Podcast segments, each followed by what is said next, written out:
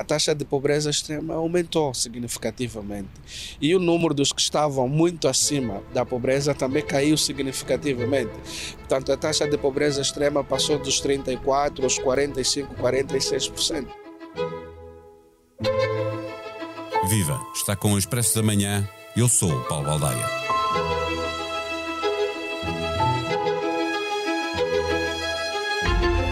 Angola tem cerca de 30 milhões de habitantes e uma economia muito dependente do petróleo, que vale um terço do PIB e a quase totalidade das exportações. Por causa disso e porque o preço do barril esteve durante anos muito baixo, a economia entrou em recessão, aumentando a pobreza e voltaram a ver-se meninos de rua. A economia começou a recuperar no ano passado e esse crescimento tem estado a acentuar-se em 2022. Uma vez mais, alavancado pela alta do preço do petróleo, mas desta vez com o setor não petrolífero a contribuir de forma mais sustentada. As reformas económicas demoram a impor os seus efeitos e o combate à desigualdade não se vê num país onde a pandemia fez crescer a pobreza extrema. Como ouvimos no som de abertura, Carlos Pacatolo, doutorando em Ciência Política na Universidade Católica, num registro da RTP. Poderá esse fracasso económico e décadas de poder nas mãos do MPLA permitir a conquista do poder por parte da oposição? A vantagem do partido liderado por João Lourenço nas últimas eleições ainda foi muito significativa e a falta de sondagens credíveis não permitem aferir favoritismos. A falta de pluralismo na comunicação social não favorece, aliás, as pretensões dos opositores, mas há quem acredite que desta vez será possível. Angola vai a votos, nós partimos para a conversa com a jornalista Cristina Pérez. O Expresso da Manhã tem o patrocínio do BPI. A igualdade de oportunidades pode mudar o mundo. O BPI é o patrocinador oficial das seleções e do futebol feminino. Banco BPI SA. Registado junto do Banco de Portugal sob o número 10. Viva Cristina Pérez. No lançamento da campanha eleitoral, escreveste um texto no Expresso a que deste o título O País da Desigualdade vai a votos. Esse é o eterno problema, a extrema pobreza e a extrema riqueza em Angola, num país que está quase totalmente dependente do petróleo, no que diz respeito às exportações. Todas as políticas sociais ficam dependentes da cotação do barril e o combate à pobreza também fica dificultado. A promessa de atacar a corrupção e o nepotismo teve resultados visíveis em Angola com o João Lourenço? Viva Paulo. Uh, houve muita agitação e alguns resultados. Uh, corre bastante a opinião de que a luta contra a corrupção foi muito dirigida ao grupo na órbita do ex-presidente José Eduardo Santos, ou seja, aos filhos, e isso foi um ataque claro ao nepotismo. Portanto, a atitude deste governo é diferente.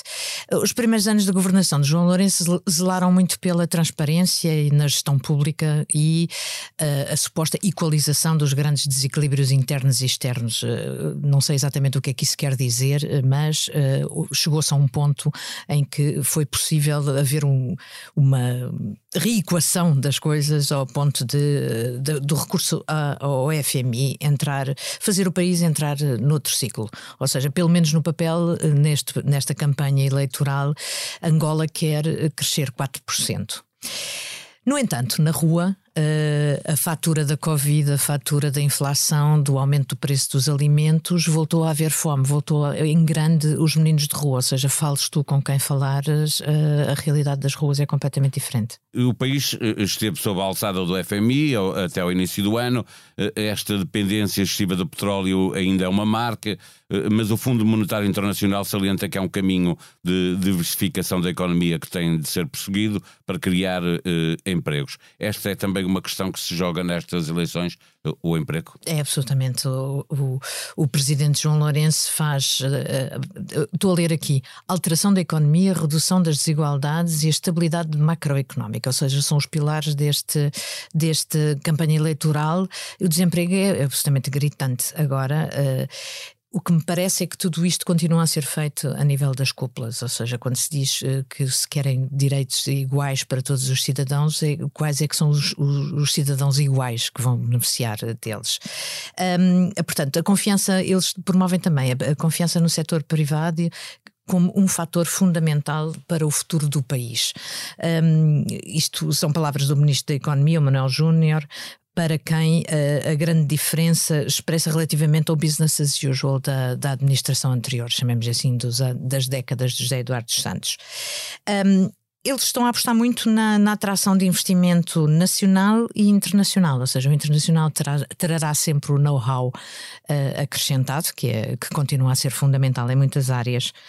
Um, e esta é, portanto, é, agora fazer que isto faça uma sociedade mais igual, uh, eu acho que ainda, ainda é um longuíssimo muito. caminho ainda para andar. Um dos pontos onde se esperava que houvesse eh, melhorias claras era na liberdade de imprensa, na pluralidade da comunicação social, mas ouvindo, pelo menos ouvindo a oposição, o, o, que parece é que se fez o caminho contrário. É verdade, Paulo, fez-se o caminho contrário, ou seja, e não é só a oposição que o diz. Um, há, há, alguma pluralidade de, de, opiniões, alguma capacidade de, de exprimir, mas os órgãos de comunicação social estão controlados pelo Estado e são mais uns órgãos de propaganda ou promoção das políticas do governo do que outra coisa. Evidentemente que em Luanda há alguma diversidade, ou seja, há um ambiente mais uh, plural, mas no que toca ao resto das províncias, tens a televisão oficial, tens a TPA e a TPA é, são os comunicados do governo.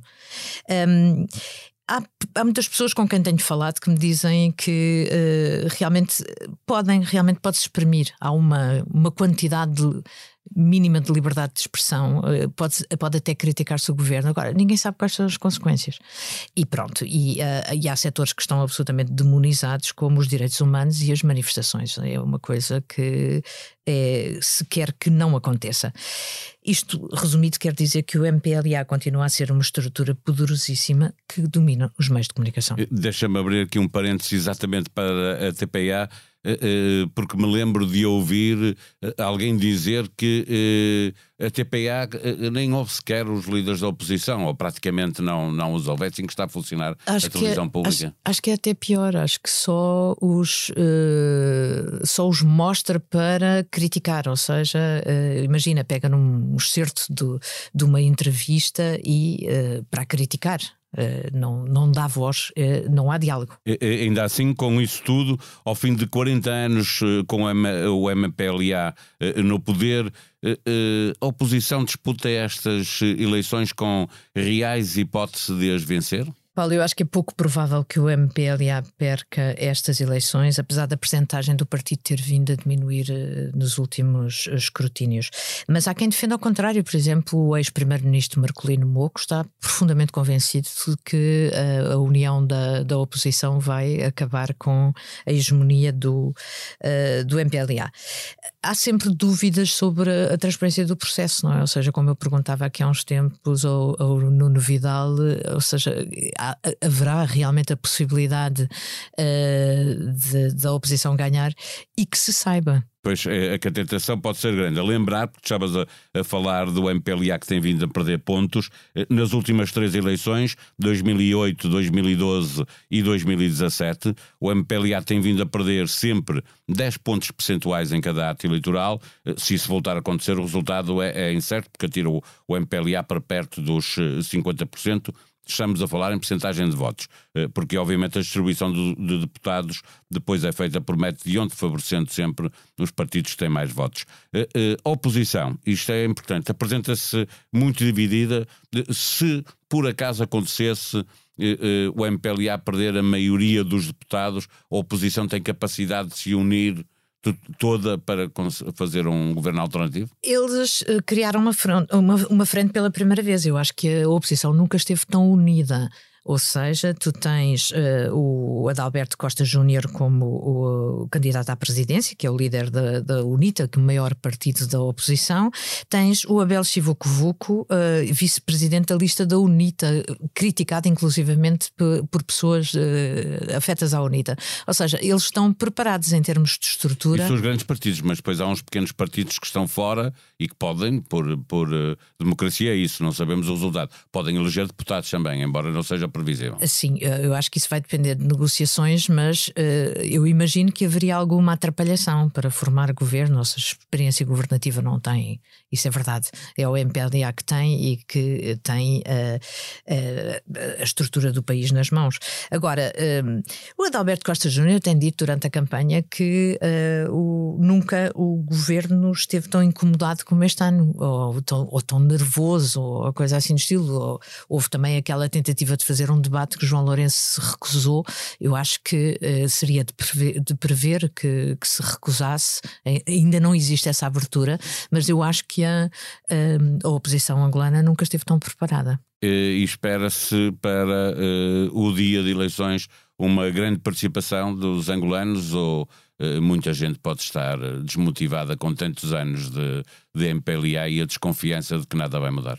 Hum, não sei, eu acho que apesar de tudo vai haver uma, uma, uma boa afluência às urnas. Uh, a conjuntura não é de, de, de, entusiasmo eleitoral, ou seja, pessoas, há muita gente que está com imensas dificuldades, há imensas manifestações de desagrado, o que não me parece suficiente para boicotarem um processo em que podem participar.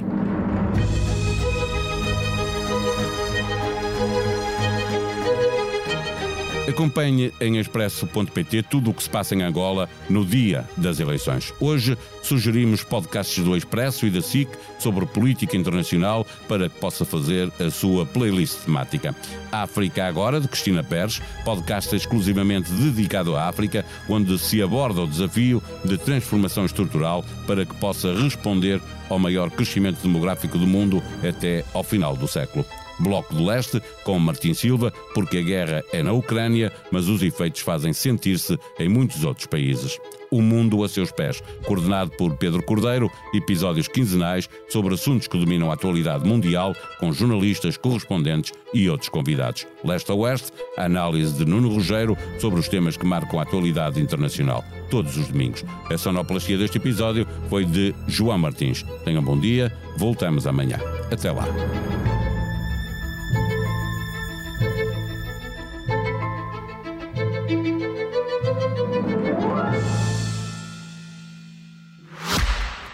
O Expresso da Manhã tem o patrocínio do BPI. A igualdade de oportunidades pode mudar o mundo. O BPI é o patrocinador oficial das seleções e do futebol feminino. Banco BPI SA. Registado junto do Banco de Portugal sob o número 10.